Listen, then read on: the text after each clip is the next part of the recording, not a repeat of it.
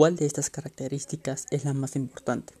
Para mi punto de ser, una de las más importantes para este proyecto sería que este proyecto sea para alumnos que tengan un proyecto para un proyecto, un promedio que sea mayor a 19. ¿Cuál es la menos importante?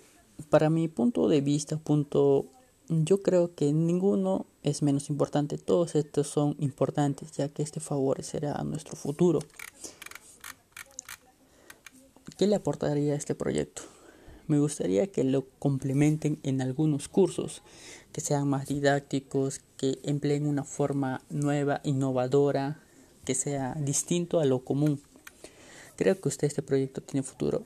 Yo pienso que sí tiene futuro, ya que este proyecto yo lo veo que es innovador y que puede tener un gran futuro a largo plazo.